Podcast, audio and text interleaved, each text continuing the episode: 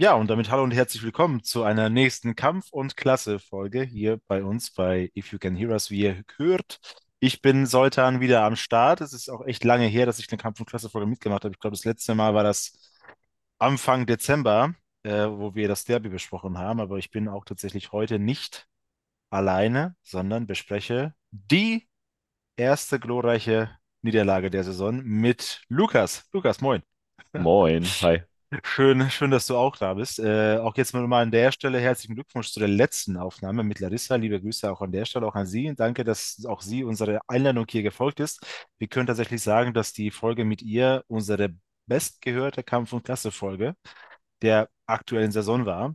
Ähm, was uns natürlich auch sehr freut. Das zeigt auch eben, wie, wie cool ihr das gemacht habt, ihr beide. Ähm, Danke. Ja, hat mir auch tatsächlich sehr viel Spaß gemacht zum Hören. Ich habe nicht alles geschafft zu hören, aber sich die Teile, die ich dann, dann ähm, nachgehört habe, war echt eine richtig coole Folge mit euch beiden. Hatte es natürlich auch die eher dankbare Aufgabe, zumindest, zumindest einen Sieg bespre besprochen haben zu können. Oder zwei Siege sogar tatsächlich. äh, Ich Die, äh, sagen, zwei, ja. die zwei äh, Fortuna-Spiel auswärts und dann das Ligaspiel gegen Fürth. Ähm, das Glück haben wir heute nicht. Wir müssen heute leider über ein Spiel sprechen, über das sehr lange so aussah, dass wir nicht werden übersprechen müssen, weil wir die Tradition haben, nur Nullspieler nicht zu besprechen. Aber Nikola Vasi dachte, ey komm, dann könnt ihr auch Montagabend aufnehmen. Ich mache ich, ich mach euch mal ein bisschen Arbeit. Du bist ja jetzt Ähm, schon so richtig salzig, Soltan. na, ne, werde ich, werd ich gar nicht sein. ich gar nicht sein. Ich war, ich muss schon zugeben, in der WhatsApp-Gruppe Das werden, glaube ich, uns, unsere Podcast-Mitglieder bestätigen. Ich war tatsächlich dann relativ salty an dem Tag, also an dem, zu dem Echt? Wäre mir gar nicht Äh, aufgefallen. Nee, nee. Nein. Ähm, aber nee, es ist komplett, also jetzt es steigt wieder die Vorfreude auf den Rest der Saison und jetzt hat- habe ich das auch ganz schnell aufgearbeitet. Wird aber nichts daran ändern, dass ich jetzt zu dem Spiel jetzt in Magdeburg jetzt einfach nicht so viel zu sagen habe. Ich kann das ganz kurz zusammenfassen, wie ich es gesehen habe. Ähm, und gerade was um das Spiel herum passiert ist, gerade beim Einlass, äh, was die Braun-Weiße Hilfe auch ähm, geschrieben hat, dass dann auch wie immer in Magdeburg, ich war ja auch schon zweimal da, du warst auch schon in Magdeburg, ne? Ich war auch schon in Magdeburg, ja. Das ist einfach immer jedes Mal das Gleiche, sowohl mit der Polizei als auch mit, mit dem Ordnungsdienst. Ähm, genau, also das ist sogar tatsächlich das, was mich nachträglich ärgert, also was mich nachwirkend immer noch sehr dolle ärgert, dass da der, dass das einfach Sachsen-Anhalt mäßig immer wieder, immer wieder gleich abläuft. Ähm, ja, ähm, aber das haben auch, glaube ich, wir besprechen zuerst das Sportliche, ne? Kommen wir mal zum Sportlichen. Ja, ich hätte, können wir gerne machen. Ich hätte aber tatsächlich noch einen kleinen Nachbrenner Ja, vom mach, ähm, Fürth-Spiel, mach, ähm, der Larissa und mir dann im Nachhinein aufgefallen ist. Ähm, hast du das Fürth-Spiel gesehen? Ich habe das Fürth-Spiel gesehen, ja. Aber nicht, nicht aus dem Stadion, von zu Hause, ne? Äh, von zu Hause aus, genau. Ich Ja, konnte da genau. nicht, nicht. Ähm, und zwar ist Larissa und mir dann nach dem Spiel aufgefallen, äh, oder nach der Aufnahme des Podcasts aufgefallen, dass wir gar nicht über den Böllerwurf gesprochen haben, der Ah, nach stimmt, dem stimmt, 1 stimmt, zu stimmt. 0 ähm, von der Genau. Gegengrade getätigt wurde. Ähm, wir waren im Stadion dann tatsächlich, also ich stand wie immer auf der Südkurve. Ähm, wir und mein Umfeld waren tatsächlich sehr überrascht, dass von der Gegengrade etwas geworfen wird. Ja. Ähm, und man hat es dann ja dann im Nachgang auch ziemlich deutlich gesehen, dass ähm, unser, unser, ähm, ja, Bank, meinst du, unsere was? Bank, ja, du, das ist auch ein Kollege von uns, der ähm, dann hingegangen ist, um den Böller vermeintlich aufzuheben, weil er dachte, es wird was geworfen, was runtergenommen werden muss vom Spielfeld. Und dann ist der Böller relativ nah an ihm hoch ähm, in die Luft gegangen. Ja. Ist natürlich etwas, was ja klar im Stadion nicht zu suchen hat. Ähm, ich glaube, wir sind alle hier durchaus Vertreter, die Pyrotechnik im Stadion ganz angenehm finden, aber eben nur dann, wenn sie in der Hand bleibt und wenn sie nicht geworfen wird. Ähm, und dementsprechend haben Böller, die aufs Spielfeld geworfen worden, äh, werden, die in die Nähe von anderen Leuten geworfen werden, natürlich im Stadion absolut nichts zu Da suchen. habe ich auch dem nichts hinzuzufügen. Ich glaube, der Verein hat ein Stadionverbotsverfahren eingeleitet gegen die Person, die auch relativ schnell identifiziert werden konnte. Ähm, ja, genau, mehr habe ich dazu, dazu nicht zu sagen. Ähm, kann mich dem nur anschließen. Genau. Okay, Gut. genau, also Da, dann, sorry, mach. alles gut. Haken ans äh, Fürth-Spiel damit. Dann würde ich sagen, kommen wir zum Magdeburg-Spiel. Ja. Du hast es zu Hause auf der Couch geguckt? Ich- Nicht auf der Couch in der Küche, ich habe gekocht währenddessen. Das lief auch, das lief auch. Man, man, man merkt so langsam die Prioritäten bei dir, Soltan. Mittlerweile ist, ich lebe einfach mein bürgerliches Familienleben tatsächlich als Familienvater. Und da muss man auch mal kochen, wenn man unter der Woche viel arbeitet. Da koche da koch ich halt mal am Wochenende, wenn der Kleine Mittagsschlaf macht. Also ne, genau, ich habe ich hab dann äh, ähm, das auf meinem, ähm, auf meinem Tablet geguckt. Ähm, also lief dann halt so nebenbei, aber ich habe tatsächlich dann schon relativ intensiv das auch geschaut. Trotzdem. Also deswegen Ja. habe ich auch wirklich, ich habe wirklich zwei Stunden lang gekocht. Also das hat sich so ein bisschen in die Länge gezogen, weil ich dann Woran aber hat das wohl gelegen? ja, weil ich habe immer auch doch schon ein bisschen mit dem einen Auge mehr Fußball geguckt habe. Ich habe einmal richtig doll in meinen Finger reingeschnitten, tatsächlich, weil ich dann so, mein Auge auf Und mein da ist das Tablet Tor war. verfallen, Tor gefallen. Der, ja, das ist tatsächlich äh, in, in, nee, kurz darauf aber, ne, wo ich vers- Weil, weil dabei Nicola war. Vas weil Nicola Vasil dachte, oh, Soltan hat sich verletzt, Kacke, das bringt mich voll aus der Konzentration raus, da spiele ich mal Kackpass. ich war, ich war dabei, die Blutung zu stillen und da hat Eddie das Saad, glaube ich, das erste Tor gemacht, tatsächlich. Äh, eine von seinen beiden Toren. Klar, Genau, also ich habe das, ich habe in das von, deinen zu- Träumen. von zu Hause aus geguckt und tatsächlich, weil das gegen Fürth so gut gelaufen ist, habe ich gegen Magdeburg auch gekocht, aber da lief das nicht so gut. Also we weder das Kochen, weder das Essen noch, noch das Ach Spiel an so, jetzt verstehe ich die Story erst. Ich Ja. dachte, deine Story wäre, dass du gegen Magdeburg gekocht hättest und nicht gegen, gegen Fürth. Nee, nee, nee, ich habe gegen Fürth ich gekocht. gerade, Ja, ja. Alles ja, klar, natürlich. okay. Ich Ja, habe gegen gut. Fürth gekocht und ich habe gegen Magdeburg gekocht. Und das Ding ist, wie es jetzt aussieht, werde ich gegen Braunschweig auch kochen. Aber das, das, das gucken Und ob das jetzt gut oder schlecht wir. Das ist, weiß ich auch nicht. Das weiß ich auch nicht. Aber das, ich halte euch auf dem Laufenden, wie, wie mein Streak wir so ist. Genau, Soltan, du hast es gerade eben schon ein bisschen anmoderiert. Du möchtest zu Magdeburg ähm, sportlich nicht viel sagen. Mir geht es ähnlich. Ich möchte sportlich auch nicht viel sagen. Mir ist nur, ähm, also ich habe das Spiel selbst auch von zu Hause geguckt, war leider nicht mit in Magdeburg. Ähm, mir ist aber im Spielverlauf eine Sache aufgefallen, die ich in der Podcast-Folge mit Larissa auch schon sehr deutlich am Pokalspiel in Düsseldorf, äh, am Pokalspiel gegen Düsseldorf angesprochen habe. Und zwar hat es Magdeburg erneut, ähm, genauso wie Düsseldorf es im Pokalspiel gemacht hat, sehr, sehr gut hinbekommen, die Passwege bei unseren Abstößen zuzustellen. Wir haben es über die Saison gesehen, der Millanton hat das auch, hat häufiger darauf hingewiesen, dass wir, und du hast es als großer Fan von Nikolai Vasils Torwartspiel auch ähm, bei uns in der WhatsApp-Gruppe schon sehr häufig angemerkt, dass wir ähm, sehr häufig einen Kurzpass hinten vom Abschluss ausspielen. Quasi Kurzpass auf einer beiden Innenverteidiger. Ähm, und genau Ja. diesen Passweg haben die Magdeburger, genau wie Düsseldorf im Pokal, sehr, sehr gut zugestellt, sodass es zwei, drei Situationen gab, wo Nikolai Vasil über ein paar Sekunden mit dem Ball dastand. Ähm, ein Kollege von mir hat so ein bisschen als Standfußball bezeichnet und keine Anspielposition für ihn da war und er dann flach durch die Mitte den Ball geschlagen hat auf Hartl. Ähm, im Pokalspiel gegen diese Bälle dann auf Eggestein. Jetzt in, im Magdeburg-Spiel haben sie Hartl gesucht. Ähm, das war für mich aber immer so ein bisschen eine Verzweiflungstat, weil es nicht der eigentliche Passweg ist, den wir die ganze Saison über vom Torwart gesehen haben, auf eben kurz auf einen der beiden Innenverteidiger. Und aus genau so einem Pass auf vom Torwart von Nicolas Vasil zu einem der beiden Innenverteidiger ist dann ja auch das Tor entstanden, das Gegentor entstanden. Ich finde, ich finde bei sowas, also mir, diejenigen, die uns länger hören, werden das ganz genau wissen, was ich jetzt sage, dass einfach mein Fußballfachwissen so gut wie gar nicht vorhanden ist. Aber ich finde trotzdem, äußere ich mich mal dazu und ich würde, was mich in solchen Situationen halt schon stört, ist, dass zumindest in meinen Laienaugen einfach der Lerneffekt dann nicht vorhanden ist. Also das Tor, wie wir wissen jetzt am Ende alle, wie das Tor gefallen ist, fiel in der 72. Minute. Das heißt, wie du es schon gesagt hast, das ganze Spiel über war das schon so, dass Magdeburg selbst, wenn, ist mir auch aufgefallen, dass sie die, dass sie die Passwege zustellen. Und dann Vassil hat immer und immer und immer wieder trotzdem versucht, einen riskanten Pass zu spielen, was schon mittlerweile halt so auffällig war, dass es gar, dass es ganz sicher so vom, vom Trainerteam gewollt war, dass wir trotzdem weiterhin so spielen. Und dafür würde ich mir halt wünschen, wie gesagt, als Laie, klar, Coach-Experte so, aber ich würde mir halt wünschen, dass dann zumindest nach dem, nach dem zweiten riskanten Pass, und es gab mindestens vier, nach dem zweiten kommt so ein Lerneffekt, wo wir sagen, okay, dann, dann sind wir halt auch als Tabellenführer, als ungeschlagene, bis dato ungeschlagener Tabellenführer, sind wir uns jetzt einfach nicht zu fein, um den Ball nach vorne wegzuknallen und dann gucken wir, wie wir dann da so ein paar Reihen überspielen und dann fällt der Ball runter und dann kann Magdeburg auch mal zeigen, wie sie nicht Fußball spielen können, weil Magdeburg war ja das ganze Spiel über nicht gefährlich, fußballerisch. Also es war jetzt klar, ähm, genau wie im Hinspiel gegen Magdeburg, wir haben jetzt geschafft, in zwei Spielen gegen, gegen schwache Magdeburger Mannschaft eigentlich kein Tor zu schießen. Ähm, und das hat Magdeburg einfach gereicht, beide Male das Spiel so ein bisschen zu zerstören. Und das eine Mal, jetzt am Wochenende, war das leider auch so, dass wir den halt ein Tor nochmal geschenkt haben. Und deswegen haben wir unsere ungeschlagene Serie jetzt beendet. Aber ich finde dann, das ist halt so der Moment, wo ich, glaube ich, meine anderen, glaube ich, mal beim HSV-Spiel in der, in der Derby-Folge ja auch angesprochen habe, wir sind in meinen Augen einfach schon häufig einfach zu fein, um den das Anführungszeichen dreckigeren Weg zu wählen, anstatt den ästhetisch schöneren. So, weißt du? Ja, sehe seh ich tatsächlich ein bisschen anders. Ähm, ich, also ich bin ganz bei dir, dass diese beiden Spiele, Magdeburg und ähm, auch das HSV-Spiel, dass das Paradebeispiele dafür waren, wo wir uns zu fein dafür äh, waren.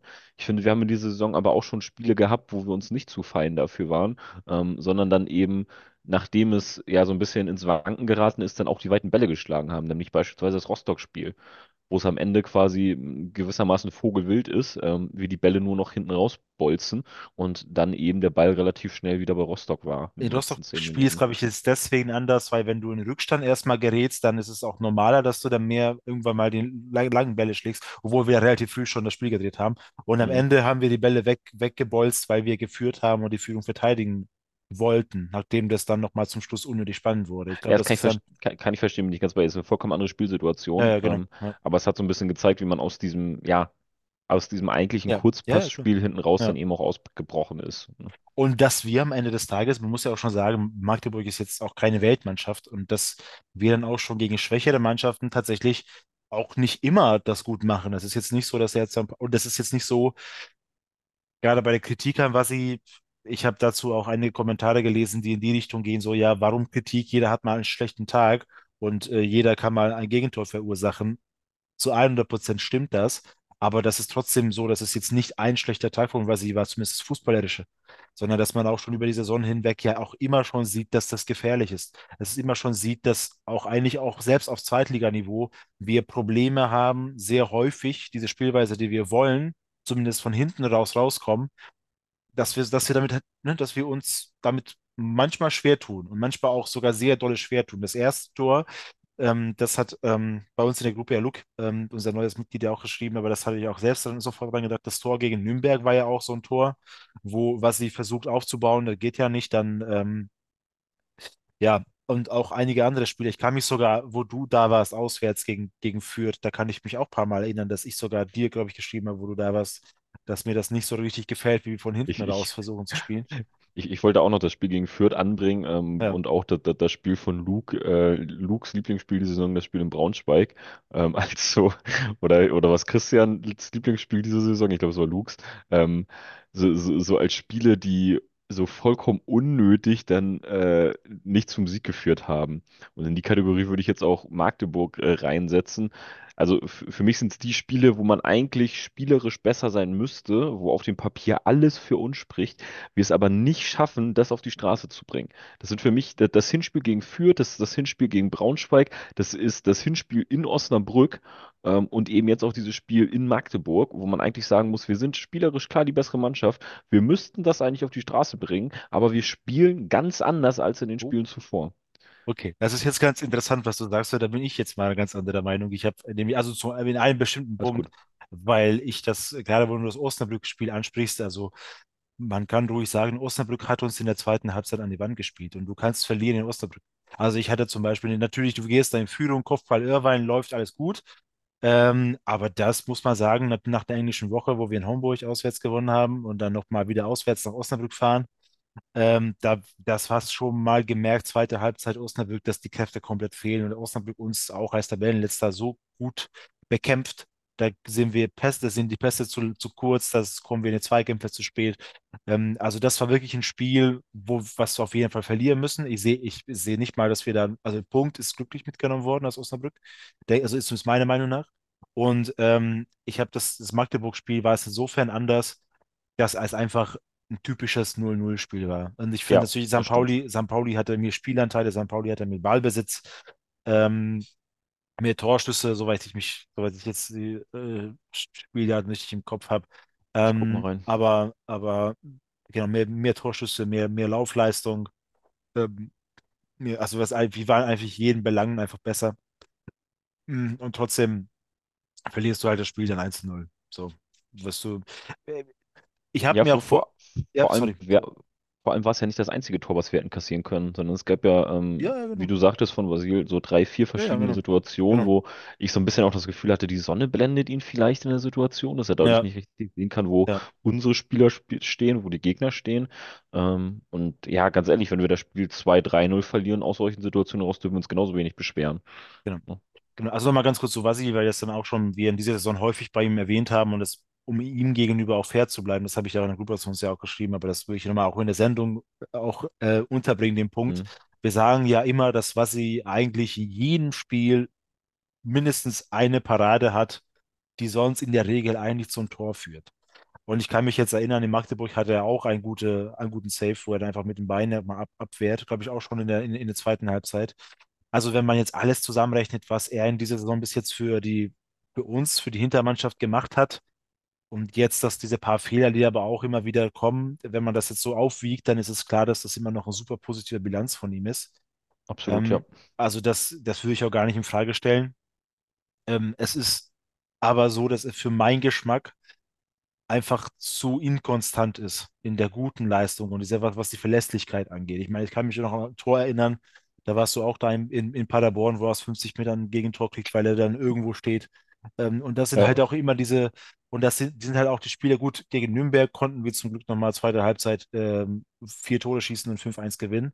Aber in Paderborn haben wir nicht gewonnen. Jetzt haben wir Magdeburg ja auch verloren, ähm, also in Magdeburg verloren.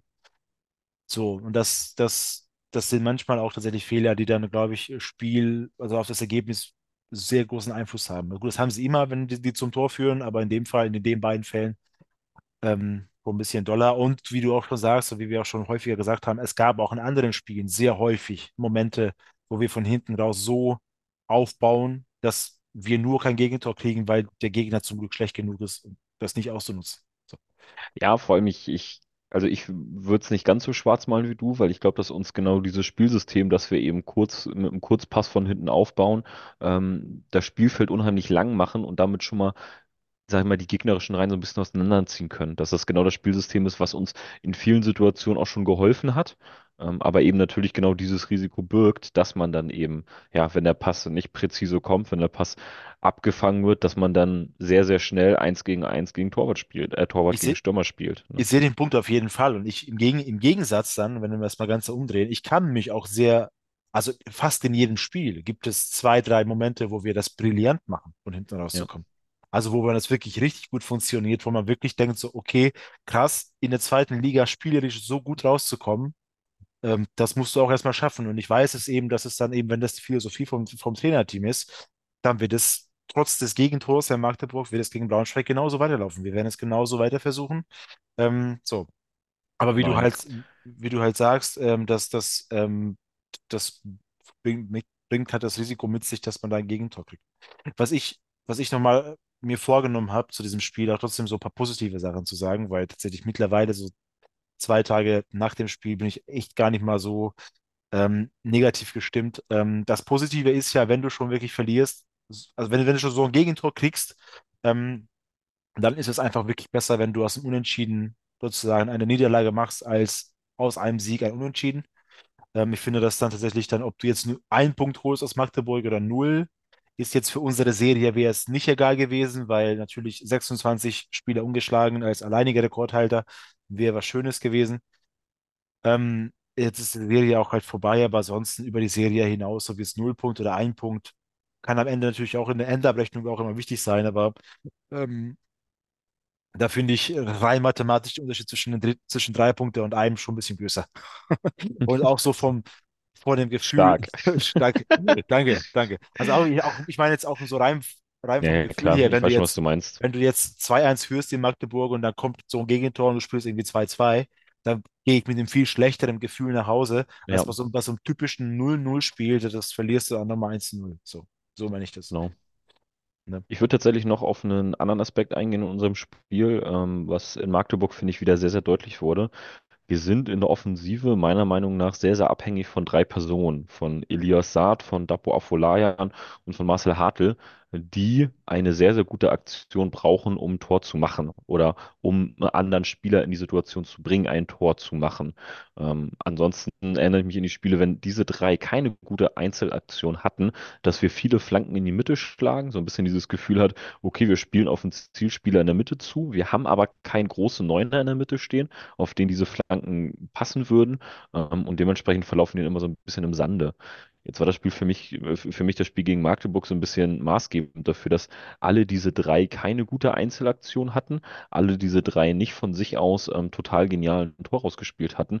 Und dann fehlt es uns in der Offensive einfach A an Durchschlagskraft und B auch so ein bisschen von der Bank an Alternativen, die wir reinbringen können, um dort vorne nochmal frischen Wind reinzubringen. Ich meine, wir haben es jetzt gesehen, Matt Korf ist wieder da.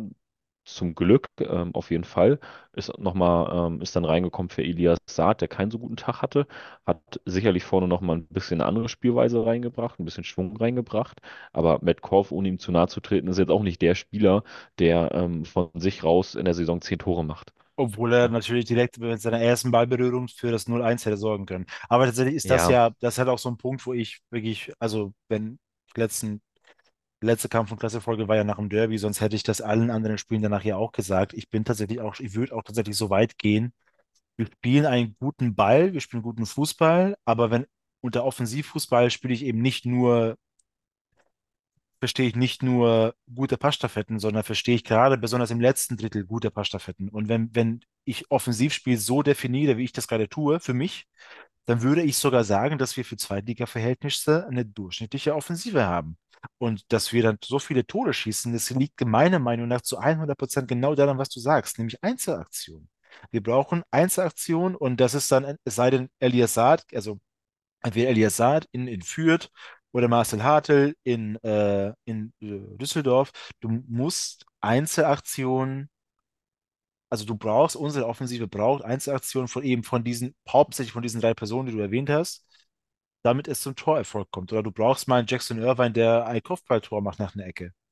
Oder du brauchst mal einen Metcalf, wie die Holstein Kiel, der aus 30 Metern den Ding reinknallt. Oder einen Eric Smith, der auch gegen Holstein Freistoß reinmacht. Gut, natürlich gibt es dann auch gerade im letzten Drittel diese wunderbare Tore wie gegen Nürnberg, wo Elias Saad, wo Jackson Irvine und Jo Eggestein, das war Tiki-Taka vom, vom Allerfeinsten. Natürlich gibt es auch mal die Aktion. Wir sind jetzt nicht ja, aber, aber das schaffen wir in den letzten Spielen nicht mehr. Nein, gar Das, nicht, das. Nürnberg-Spiel ist lange, lange her.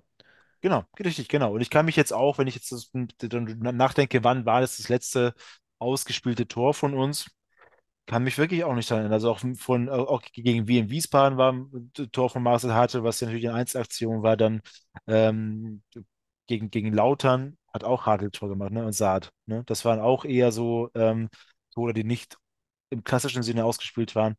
Also da, da muss, musst du halt gucken. So. Und ich habe das häufig das Gefühl, dass eben aus, wenn wir ausspielen, weil das war, also wir hatten auch gut ausgespielte Aktionen gegen Magdeburg. Aber dann kommt halt das, was du sagst, gerade in der, glaube ich, ziemlich am Anfang, fünfte, sechste Minute, hast du halt einen Jo Eggestein da vorne, der jetzt auch wieder seit sehr langen Spielen leider nicht Ja, trifft. Und das absolut. hat, hatte auch gegen Lautern oder in anderen Spielen, wo Eggestein gespielt hat, hatte er auch seine Chancen gehabt. Also jetzt in diesen ersten äh, vier Ligaspieler waren das jetzt in diesem Jahr, äh, dass Jo Eggestein bei null Toren steht, ist auch eher schade, weil, weil der die Chancen dafür hätte er halt gehabt. Und das ist halt dann der Punkt, was du sagst. Wir haben kein, wir haben, wir haben nicht eben dieses Zielspieler da vorne drin, aber das ist halt wirklich das ewigste Thema jetzt, seit Ja. sehr langer Zeit. Was wir jetzt nicht wieder neu aufrollen, weil dann sagen wir immer eh das, was wir sonst immer sagen. Ja, klar. Also ich sag mal, das Thema haben wir schon oft genug durchgekaut, ne? Ich bin Ja, jetzt nur so ein bisschen gespannt, ob wir es ähm, schaffen in den nächsten Spielen, wenn Jackson Irvine wieder da ist, wenn ähm, Matt Korf jetzt natürlich wieder da ist, wenn vielleicht auch ein Erik Ahlstrand einsteigt, ähm, dass wir auch in Richtung Offensive einfach mehr Optionen auf den Platz bringen können, ne? werden Dass wir. wir vielleicht Ja, auch mal wechseln können, ähm, und man das ja, Gefühl hat, dieser Wechsel macht uns jetzt besser. Und ich habe die letzten Spiele immer eher das Gefühl gehabt, ähm, soll, soll jetzt überhaupt nicht böse gegenüber Carlo sein, ähm, aber ich habe immer das Gefühl gehabt, wenn du in der 70. Minute Kemmlein auswechselst und dafür Carlo Bucalfa reinbringst, dann ist das für mich eher eine Verzweiflungstat, als dass du das Gefühl hast, da, das macht uns jetzt besser. Ne? ja. Und dann sonst, obwohl Johannes Eggestein auch nicht so der Torgefährlichste war in den letzten Spielen. Genau dasselbe Gefühl hat man auch, wenn du Ja, Maurides für Eggestein ranbringst. Das ist genau das absolut. Gleiche. Ja, ja. Äh, natürlich, Etienne Amenido hat auch ein wunderbares Tor gemacht gegen Nürnberg. Wir reden echt viel über das Nürnberg-Spiel gerade. aber, aber auch Etienne Amenido ist, ist keine Option für, für Elias Saad oder für Dapo Afolayan, was ich auch mal privat wert auch dir, glaube ich, häufiger gesagt habe. Ich bin mir auch sicher, dass so ein Maurides, Bukalfa, Amenido von diesem Trio einfach niemand in der zweiten Liga in irgendeinem Verein Stamm spielen würde. Und das muss man auch so klar sagen. Ich meine, Ja, Amenido auch eine unsägliche Leidensgeschichte hinter sich gehabt mit den unf unfassbar vielen Verletzungen. Ähm, und ich bin super froh, dass er wieder gesund ist, dass er wieder dabei ist. Vielleicht braucht er wirklich nur die Spielpraxis, weil Almenito hatte mal eine Phase auch bei uns bei St. Pauli, wo er verletzungsfrei war, wo er gegen Dortmund auch ein Tor gemacht hat im Pokal, gerade in der, in der Serie. Kurz vorm Ja. Dortmund-Spiel gegen Aue, riesen, riesen Tor gemacht, damals, da wo noch Aue in der, in der, in der zweiten Liga war. Ähm, und da, da war halt, hatte er halt eben die Spielpraxis und ich hoffe sehr, dass das halt irgendwann zurückkommt. Nur im Moment ist er halt noch nicht so weit. Und dann habe ich dann, ehrlich gesagt, mehr Hoffnung aus Arschland, das du angesprochen hast, der einfach von seinen Werten her, ich habe noch nie in meinem Leben ihn Fußball spielen sehen, aber ähm, von seinen Werten her, wie jung er ist und schon schwedischer A-Nationalspieler ist und so weiter, das, das gibt einem wirklich Hoffnung, dass wir da jemanden vielleicht geholt haben, der Minimum eine Bereicherung für unsere Offensive ist, wenn nicht sogar hoffentlich die Lösung, die wir jetzt da suchen. Das wäre natürlich echt ganz schön. Und Jackson Irvine, weiß ich nicht, wann er dann wieder wiederkommt nach dem Asia Cup, aber wird auch schon, Ja, ich glaube, glaube Malle, Malle wird den, Malle wird den Jungs ein bisschen helfen. Maler will ihnen helfen. Wollen wir mal, wollen, wollen wir mal drüber sprechen? Ich habe ja gar nicht Ja, okay, können wir gleich machen. Ich würde tatsächlich noch kurz auf Aalstrand eingehen, denn äh, Ja, ich, ich glaube, Aalstrand wird nicht die Lösung für unser Problem sein, dass wir keinen Neuner haben. Aalstrand ist für mich eher eine Alternative auf dem Flügel. Ähm, wenn Dapo müde ist, wenn Saad nicht einen guten Tag hat, dass du dann eben, ja, sag ich mal, noch einen Flügelspieler reinbringen kannst, der frischen Wind reinbringt. Aber Aalstrand ist ja kein klassischer Neuner. Natürlich. Sehr geil. Äh, ja, richtig, das ist, das stimmt schon, aber trotzdem finde ich dann äh, als zusätzliche Option, mal angenommen, er ist wirklich auf dem Flügel eine wirkliche Alternative. Du kannst dann auch mal versuchen, ein, das haben wir Anfang der Saison gemacht, hat auch nicht so ganz funktioniert, aber mal wieder sonst einen Afolayan als Neuner zu spielen, also spielen zu lassen. Oder, oder ein Saad. Ich meine, was jetzt am Ja, ich Ende weiß des, nicht, ich, ich, am ich Ende bin so ein des bisschen Tages, zwiegespalten. Du, du, du sagst es genau richtig, das hat, haben wir Anfang der Saison ausprobiert, es hat dort nicht schon, äh, dort schon nicht funktioniert. Ähm, aber wenn wir mal ehrlich sind, Jo Eggestein als Neuner hat auch nicht funktioniert jetzt die letzten Spiele. wenn wir mal ehrlich sind, der letzte als Neuner, der funktioniert, war Guido Burgstaller. So. Ja, ich Und weiß, du dann trauerst ihm immer noch hinterher, weinst nachts noch komplett, leise in dein Guido Burgstaller Trikot, was du so als, als Kuschelkissen verwendest. auch überhaupt Absolut nichts, wo, es ist überhaupt nichts, wofür ich mich schäme, tatsächlich. Es ist Nee. wirklich so. Es ist so, es, ich muss ganz ehrlich sagen, Guido Burgstaller war ein so ein Glücksgriff für St. Pauli, Ja. sowohl als Persönlichkeit auf dem Feld, als auch was seine Leistung betraf, dass das irgendwie ist echt jemand ist, den man, den ich komplett vermisse. Ähm, Ja, und deswegen, deswegen, deswegen umso schade, dass wir es nicht schaffen oder dass Simon Zoller ähm, scheinbar nicht in der Lage ist, warum auch immer, ähm, irgendwie mal ein Spiel für uns zu machen. ja, Denn ich, ich weiß noch, als wir Zoller verpflichtet haben, waren wir alle total gehypt und haben gesagt, da ist unser 16, 17 Tore Stürmer, den du anspielen kannst, der auch mal einen ekligen Kopfball macht, der einen Ball festmachen kann. Ähm, und davon ist nichts eingetreten. vor allem, vor allem überall, wo ich ja Simon Zoller gesehen habe, als erst jetzt die Köln war torsicher, dann ist er mit Bochum eine der, eine der absoluten Aufstiegshelden gewesen in der Mannschaft, wo sie auf, äh, aufgestiegen sind. Und auch einer der Helden, weswegen sie überhaupt den Klassenerhalt geschafft haben. Die, er hat sogar vor seinem Wechsel zu uns, ein paar Wochen davor, schon in der Start der Bundesliga gespielt für Bochum, wo du auch dachtest, okay, da kommt wirklich ein gestandener Bundesliga-Profi zu uns und äh, das scheint auch da überhaupt nicht. Und das finde ich auch manchmal so interessant, die Psychologie dahinter, ne? Wirklich, wie, wie Psychologie auch im Profisport wichtig ist. Da kommt so ein Kämmlein, der wirklich noch, also natürlich hat er gegen Real, wurde in Champions League eingewechselt und hat auch mal sonst ein paar Minuten gemacht, aber eigentlich ohne wirkliche Spielpraxis. Kommt er zu uns, ist sofort Stamm.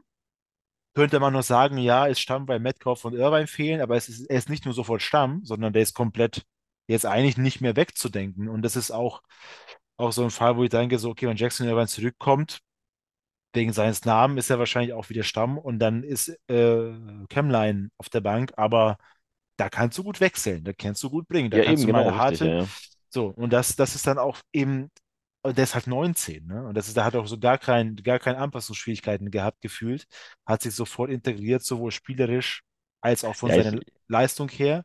Und da gibt es halt eben andere, gerade gestandenere, die, bei denen läuft es halt eben nicht so ja. gut, leider.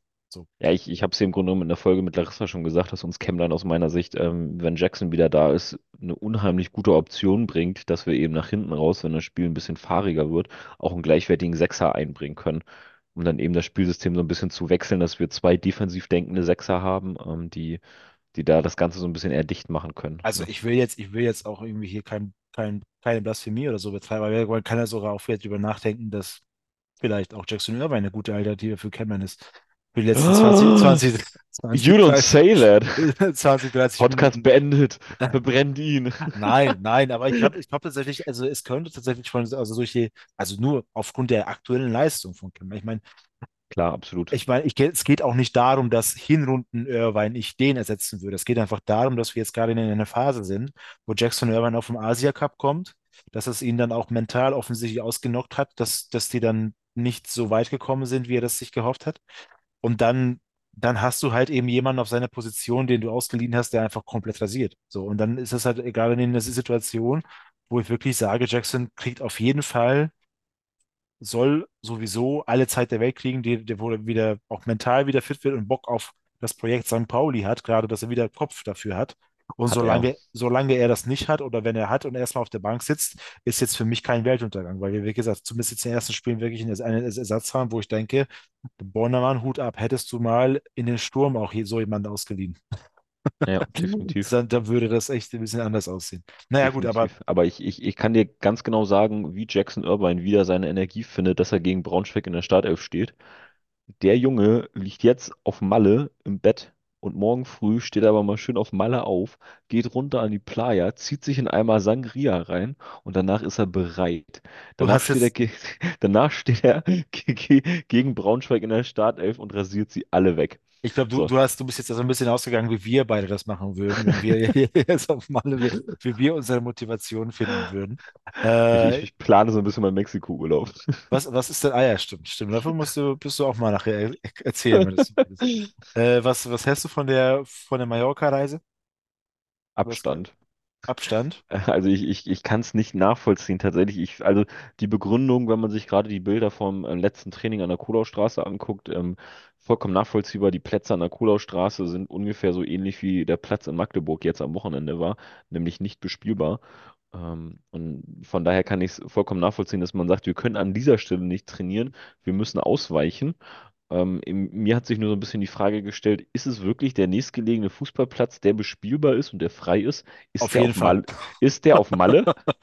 Muss man dafür Nee, so also weit da, fahren? da tatsächlich, tatsächlich, ohne jetzt auch wieder komplett ähm, wieder jemand wirkt, als jemand wirken zu wollen, unglaublich viel Ahnung hat, weil das habe ich ja nicht, aber ich habe da überhaupt kein Verständnis dafür. Es ist jetzt nicht so, dass mich das so mega nervt und ich will da, ich mache da auch auf jeden Fall niemandem jetzt irgendwie Vorwürfe, so, warum macht ihr das?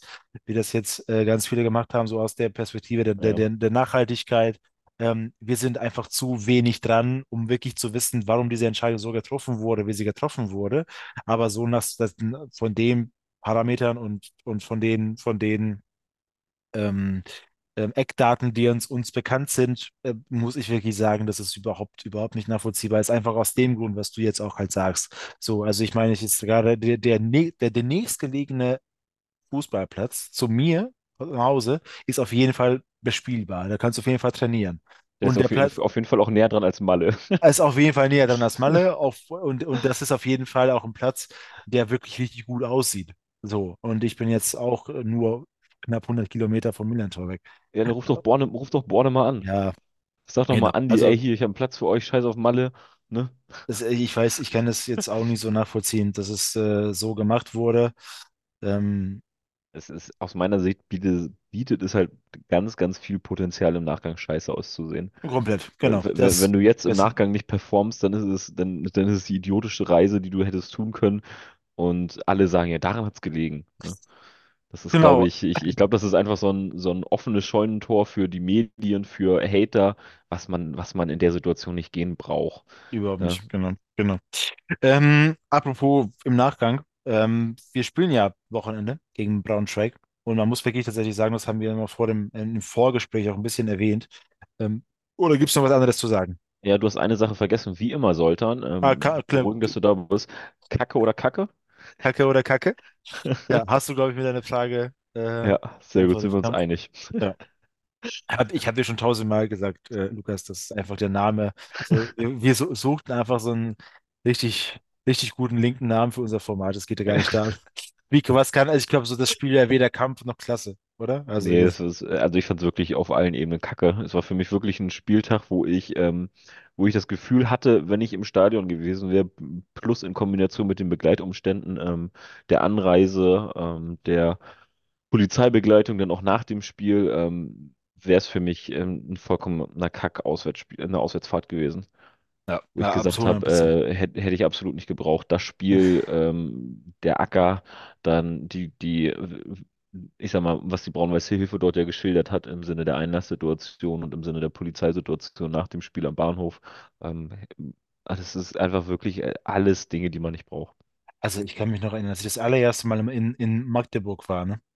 Auch schon die, die Anreise zum Spiel. Wir wurden ja im Bahnhof äh, einge nicht eingekesselt, aber schon so empfangen, dass wir dann früher aussteigen mussten, als eigentlich der Plan war und dann von da an zu Fuß zum Stadion gelaufen sind, was aber noch, wie gesagt, vertretbar war. Da gab es auch noch keine Ausschreitungen und gar nichts, aber auf dem, auf dem Rück Rückweg, da wurden wir auch halt zum Bahnhof geführt, aber wir waren un ungelogen, es war Juni, es war der erste Spieltag, Saison 18, 19.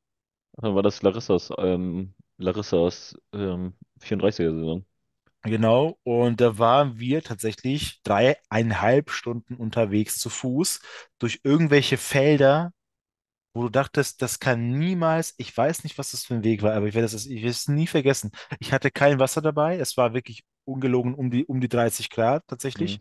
Auf den, Fe wenn du so, wie- auf so Wiesen läufst, also so Fußballfans, ne, mit, so mit Mhm. Polizeibegleitung, da gibt es keine Schatten, da gibt es gar nichts und das, das ist irgendwann nur noch das dass, dass es einfach nicht sein kann. Und dementsprechend, weil die Leute immer, immer genervter waren, gab es da auch so ein bisschen Ärger mit der Polizei. Ja, aber das Spiel war geil. Das letzte, das, das Freistoßtor von Marvin Knoll, 80 plus irgendwas, keine Ahnung, das war wirklich ein schönes, schöner, schöner Auswärtssieg. 1-0 zurückgelegen, Mhm. nochmal 2-1 gewonnen. Gut, äh, nächstes Spiel, Braunschweig. Wir haben ja in meinem Vor Vorgespräch ein bisschen erwähnt, dass äh, Braunschweig aus den letzten sechs Spielen einfach fünf gewonnen hat. Ja, Unter anderem in Holstein, gegen Holstein. Äh, das wird sich jetzt ändern. Das wird sich jetzt sehr wahrscheinlich ändern, hoffen wir mal zum Glück, äh, zumindest. Ähm, ich muss ganz ehrlich sagen, es wird jetzt am Sonntag auch wirklich Zeit, unser Braunschweig-Trauma ein bisschen zu beenden. Das haben wir auch schon mal drüber gesprochen. In den letzten drei Spielen hat Braunschweig sieben Punkte gegen uns geholt, obwohl wir in allen drei Spielen die bessere Mannschaft waren und die wissen, glaube ich, nicht, wie sie diese sieben Punkte geholt haben. Zweimal gewonnen, einmal unentschieden gespielt. Ähm, das muss jetzt, das muss jetzt gerecht werden am Sonntag. Und ich will mir gar nicht vorstellen, in welche welche Negativspirale unsere Mannschaft rutsch, rutschen könnte, wenn dieses Spiel nicht gewonnen wird. Und ich sehe jetzt nicht nur davon zu verlieren, aber wenn da auch nur 1-1 gespielt wird gegen Braunschweig und dann hast du das Auswärtsspiel gegen Holstein, gegen Magdeburg hast du ja schon verloren, da musst du erstmal wirklich äh, ähm, Stärke zeigen und da rauskommen tatsächlich. Also ich bin relativ entspannt. Ähm, unsere Jungs kommen da raus, zeigen Stärke, gewinnen souverän zu Hause mit 4 zu 1.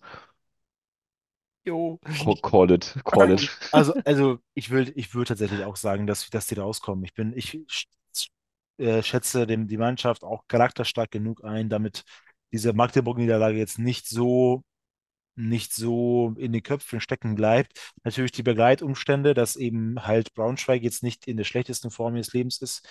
Für Braunschweig hat ja noch auch, hat gerade auch Klassenkampf, muss man ganz so klar, muss man es auch sagen. Die wollen ja auch den äh, Abstieg vermeiden. Ähm, die sind auch, wie gesagt, jetzt richtig gut drauf. Wir sind unter der Woche auf Malle. Es wird halt auch, das ist, also leider habe ich irgendwo auch ein Drehbuch im Kopf, wo wir das Spiel nicht gewinnen, aber wie ich bin erstmal noch, würde ich auch genauso mit dir mitkommen, dass wir es gewinnen und tatsächlich irgendwie ein Gefühl sagt von mir auch, dass wir es auch souverän tun werden. Tatsächlich. Dass wir dann auch eben wirklich Reaktion zeigen und dann auch zu null würde ich tippen tatsächlich. Äh, würde ich auch Wassi sehr gönnen. Und ein Dreier. Ein 3-0. Ja, Drei, haben wir Punkte, gleiche, drei, gleiche Differenz getippt. Ja, genau. Also ich bin da auch sehr optimistisch, aber wie gesagt, irgendwo irgend- irgendein, in irgendeinem Teil meines Gehirns ist eben auch das, auch das Drehbuch für, für was ganz anderes. Aber ich, das will ja auch jetzt nichts jinxen oder so. Du, du meinst für ein gerades Kalenderjahr. Für, für ein gerades Kala- ja, das kommt, da bin ich komplett. Also wenn das jetzt wirklich so weitergeht wie damals, dann ähm, da bin ich, ich glaube, da bin ich mental nicht, äh, nicht bereit dafür. Dann würdest du sagen, das ist nicht mehr dein St. Pauli, du wechselst rüber zum HSV äh, mit neuem Trainer, ne? Äh, ich Jetzt, glaube, wo ich, unser Part Tim Walter weg ist, siehst du dich doch eher nochmal wieder so richtig schön in To- Tobias Schweinsteiger Bettwäsche schlafen. oder in äh, Steffen Baumgart Bettwäsche, ja. Ja, ich weiß, ich weiß auch gar nicht, wieso äh, die überhaupt Tobias Schweinsteiger, wie kommt man auf so eine Idee? Man hat ja Ich weiß es nicht. Der ist ja mit, mit Osnabrück aufgestiegen und dann, ja gut, ich meine, schlecht, äh, schlechter Trainer ist er Ich, bestimmt nicht, aber ich, ich glaube, diese Idee kommt ungefähr aus dem gleichen, aus dem gleichen Kopf, die, ähm, wie die Idee, Timo Schulz zu Köln zu holen. Hot Take hier. trotzdem. Ja, weiß ich. Also es kann, natürlich- ich bin auch gespannt, wer der Trainer wird, allerdings auch sehr wahrscheinlich wird es wirklich auf Steffen Baumgart hinauslaufen, weil er sich auch wirklich vor Auch, ja. kurzem, vor kurzem auch sehr pro HSV sich geäußert hat und ich glaube, das machst du auch nicht, um dich äh, ins Gespräch zu bringen, tatsächlich. Nee, Also, glaube ich auch. Also ich glaube auch, dass die, die, die Sache, dass die Gespräche mit Baumgart im Winter schon geführt worden sind, ähm, man jetzt nur auf den Moment gewartet hat, weil man sich von Tim Walter trennt. Ich war tatsächlich so ein bisschen schade, dass es jetzt stattfindet, denn ähm, von mir aus hätte Tim Walter ruhig gerne noch so drei, vier Spiele weiter ähm, den HSV trainieren können und drei, vier Spiele weiter vier Gegentore pro Spiel kassieren können. Hätte mich nicht gestört. Also für mich Ähm, hätte Tim Walter einfach bis, bis an sein Lebensende den HSV trainieren können. Das wäre hätte ich auch überhaupt nichts gegen gehabt. Deshalb, ich meine, ich gucke ja auch schon wirklich seit über 20 Jahren Fußball. Es gab noch nie einen Trainer, bis auf diese kurze Zeit mit Bernd Hollerbach, wo der HSV wirklich einen Trainer hatte, bei dem ich das Gefühl hatte, okay, das passt wirklich zu 100 Prozent zu dem, was ich vom HSV, was ich, wie ich den HSV im Kopf habe, wie ich die HSV-Fans im Kopf habe, das ist halt Tim Walter gewesen für mich, tatsächlich ja. Und das ist halt auch dementsprechend natürlich ein bisschen schade, dass er jetzt weg ist. Äh, ich hoffe immer noch so ein bisschen, dass Sebastian Reinhardt aus, aus Lübeck dann zurückholen und dass, dass irgendwie Basti Reinhardt der, der Trainer wird oder dass, dass sie tatsächlich Bernd Hollerbach nochmal installieren, aber das sind so, das wird natürlich niemals passieren, Ich, ich glaube, Luhukai wäre auch frei. ja, aber Lukai ist, Mein, mein Bruder hat ja glaube die, äh, mein Bruder hat ja die ähm, steile These, einmal Bundesliga-Trainer, immer Bundesliga-Trainer. Also, dass es so einen- diesen gewissen Pool an Ex-Bundesliga-Trainern gibt, die man da nie so richtig rauskriegt, die immer wieder zurückkommen. Und da ja, würde ich einen Luhukai, da würde ich auch einen Labbadia definitiv zuzählen. das stimmt, Labadia ist natürlich auch noch, auch noch äh, frei, ne? Ja. Also wir haben, wir haben aber auch einen Arbeitskollegen, der hat gesagt, Hansi Flick, Hansi Flick wäre ja Ja, frei. ja, natürlich. Ich meine, äh, Thomas Tuchel ist ja auch wahrscheinlich nächste Woche frei, wenn er Ja, wieder verliert. Klar, ich, ich hatte auch mal einen HSV-Kumpel, der meinte, dass noch damals, noch vor der, noch vor der Winterpause, dass sie jetzt Team weiter feiern sollten, weil jetzt gerade äh, Urs Fischer bei Union frei geworden ist. Ich dachte so, Bruder, Bruder Urs Fischer ist ja, also das ist ja der, hat komplett sicherlich der, Besseres zu tun, als den HSV zu trainieren. ja, äh, Jürgen Klopp ist ja ab nächster Saison sonst auch frei. Klar, den kann man Klar, auch, ja, auch, auch versuchen zu holen. Ja. Aber Ma- Mainz hat sich auch vom Trainer getrennt heute, ne? Mm, Ja, aber die haben auch schon direkt einen neuen, glaube ich. Direkt Ja, wen? das weiß ich nicht. Aber auf jeden Fall haben sie direkt äh, einen neuen Nachfolger auch präsentiert. Okay, Judy, so ich glaube, ich von, glaube, wir von St. sind Pauli abzulenken. getippt, getippt für Braunschweig haben wir. Beide sind sehr Ich, optimistisch. ich habe Ähm, tatsächlich noch zwei Fragen zum Braunschweig-Spiel, ähm, nachdem wir so optimistisch waren. Ja. Jackson oder Kemlein auf der 6? Also ich sage Kemlein. Ja, ich bin mir, ich sehe das auch nicht, dass Irvine äh, da wieder noch zurückkommt. Ich kann mir vorstellen, dass er schon wieder auf der Bank sitzt, aber ich glaube tatsächlich, dass so ein, dass so ein Turnier wie das Asia Cup, gerade wenn du dann nicht mit dem ähm, gewünschten Ergebnis rausgegangen bist, ähm, dass es ein bisschen Zeit braucht, bis du da wieder zurück bist. Und das soll ja auch Zeit. Also, ich meine, das letzte, letzte Saison bei der WM war das ja auch so, dass nach der WM erstmal ein bisschen Pause war. Und jetzt ist für solche Spieler wie Jackson Irvine ist ja gar keine Pause. Der ist statt Winterpause ist er dann direkt zu, zu Vorbereitungscamp geflogen nach Australien. Und jetzt fliegt er zurück und jetzt soll er wieder spielen. Das sehe ich nicht. Ich sehe ihn nicht hier spielen. Ich sehe auch ehrlich gesagt auch nicht ein Topspiel gegen Holstein ihn auflaufen erstmal. Also auf jeden Fall nicht in der Startelf, keine Ahnung. Ich, ich, es ist so mein Gefühl, gerade wenn ich, wenn das schon so weit ist, dass auch Fabian Hürzeler öffentlich sich so dazu äußert, dass er wohl auch mental so ein bisschen angeschlagen ist. Ich glaube, das machst du nicht, wenn, wenn du, ich glaube, sowas sagst du nicht öffentlich, wenn du auch den Druck komplett rausnehmen willst vom Spieler, dass er jetzt nicht Druck hat, wieder zurückzukommen. Ja, kann ich verstehen. Also ich, ich verstehe deinen Take auf jeden Fall. Ich glaube aber, dass Jackson spielen wird, ähm, denn in den letzten beiden Ja. Spielen wurde Kemlein relativ früh für mein Gefühl ausgewechselt. Dass ich so ein bisschen das Gefühl hatte, ähm, er, er wirkt so ein bisschen müde, ähm, ist vielleicht noch nicht so richtig drin. Ähm, das ist so ein bisschen Ja. der Eindruck, wo ich sagen würde, da kann man, kann mal auf die Bank gehen, gerade im Spiel gegen Braunschweig, Das, ähm, wo man tendenziell eher rotieren kann als im Spiel Also die gegen, gegen Schlüssel, die, Holstein. Sch- die Schlüsselperson, die Schlüsselperson gegen Braunschweig wird für mich auf jeden Fall Marcel Hartl. Das hast du ja dann ja jetzt gerade nach dem diesen doppelten verschossenen Elfer gegen Fortuna, siehst du jetzt, dass er eben auch gegen Fürth nicht so richtig im Spiel war. Jetzt war er Magdeburg auch nicht so im Spiel und als Spieler in seiner, mit seiner Klasse, gerade in der Saison, die er aktuell spielt, jetzt so von zwei Ligaspielen so komplett ähm, abgemeldet wurde, sozusagen, oder so komplett nicht so richtig stattfand zumindest nicht für seine Verhältnisse. Er hat immer noch ein ordentliches Spiel gemacht und ist sehr viel gelaufen, glaube ich, auch gegen Magdeburg. Der Spieler gewesen mit der besten Laufleistung mit äh, 12,47 Kilometer. Entschuldigung, aber ich, ich Mhm. finde, dass tatsächlich das ein Spiel wird, wo auch auf ihn es ankommen wird, dass er wieder zurück in die Spur findet. Jetzt nicht unbedingt in Form eines Tors, aber dann auch vielleicht ein Assist oder einfach nur durch gute Pässe. Ja, bin ich bei dir. Ähm, zweite Position, über die ich sprechen will, vorne in der Offensive. Metcalf oder äh, Metcalf oder Dapo? Dapo. Ich würde da auch Dapo. Ich meine, bei Metcalf finde ich auch krass, dass er auch schon in Magdeburg gespielt hat, weil im Prinzip ging das Gleiche für ihn wie für Irvine. Er hat dann Ja, auch äh, eigentlich bei fast jedem Spiel, glaube ich, gespielt von, von Australien. Der ist auch zurückgeflogen. Ähm, also ich finde es echt, echt, echt ein Pensum, was er dann so ab, abliefern muss, tatsächlich, der Junge. Ähm, auch schon da, was die Kräfte angeht. Natürlich im Laufe der, der Woche, der nächsten Wochen, Monate wird es ganz sicher mal das Spiel kommen, wo Metcalf nicht für Dapo eingewechselt wird, sondern vielleicht andersrum, weil Metcalf beginnt. Aber ich glaube, das ist jetzt noch nicht, nicht so weit und man soll auch gerade solche. Metcalf ist einer der, in meinen Augen, von den Offensivspielern, einer der ganz wenigen Alternativen, die wir gerade von der Bank bringen können. Soll auch jetzt nicht so verheizt werden, tatsächlich, dass er jetzt so direkt startet. Ich, ich, was meine Hoffnung ist, was, ich weiß nicht, wie du das siehst, dass wirklich dein Allstand zumindest auf die ja, Bank kommt, zumindest ja. auf die Bank kommt, aber sogar als Überraschungsstartelf-Einsatz vielleicht auf Außen für Saad oder für, für Afolayan einfach beginnt. Na, ich, Aber ich wie würde, gesagt, ist halt ich, Hoffnung. Ich habe ja noch nie, nie, nie, nie, nie ja, klar. Keine ja, Ahnung, klar. Also ich, ich würde tatsächlich eher die Variante sehen, dass wir mit Metcalf und mit Saad starten. Ähm, und dann Dapo, äh, Dapo als Variante reinbringen, wenn es vorne nicht so läuft und wir noch einen kreativen Kopf brauchen, der nochmal einen kreativen Impuls geben kann. Denn da ist Dapo aus meiner Sicht deutlich besser für geeignet als eben Metcalf, ähm, um eben in eins gegen eins Situationen, ein bisschen kreativen Situationen das Ganze auch zu lösen.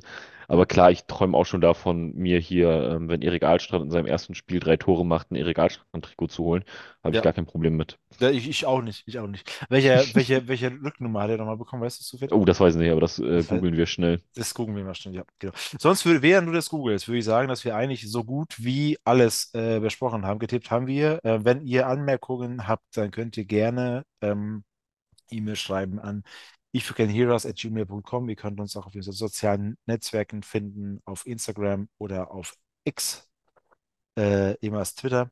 Äh, ja, meldet euch gerne bei mir, bei uns. Und dann hören wir uns wahrscheinlich dann nach dem, nach dem Braunschweig-Spiel. Und Genau, dann hören wir tatsächlich uns, äh, hören wir uns alle in einem Trikot von Erik Ahlstrand mit der Rückennummer 20. Druck Nummer 20. Ja, Okay.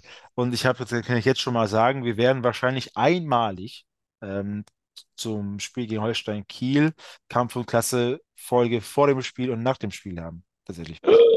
Das äh, habe ich jetzt mal, also natürlich muss er noch äh, passen von den, von den Terminen her, aber es sieht im Moment da ganz, ganz gut aus und wir haben auch, wir werden noch einen Gast haben aus dem Holstein-Kiel-Spektrum, tatsächlich. Das kann ich jetzt auch schon mal so an der Stelle sagen.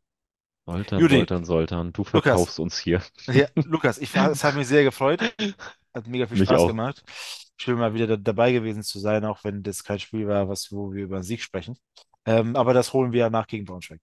Okay? Machen wir. Jo, schöne Woche, Ciao. mach's gut, ciao, Ebenso. ciao.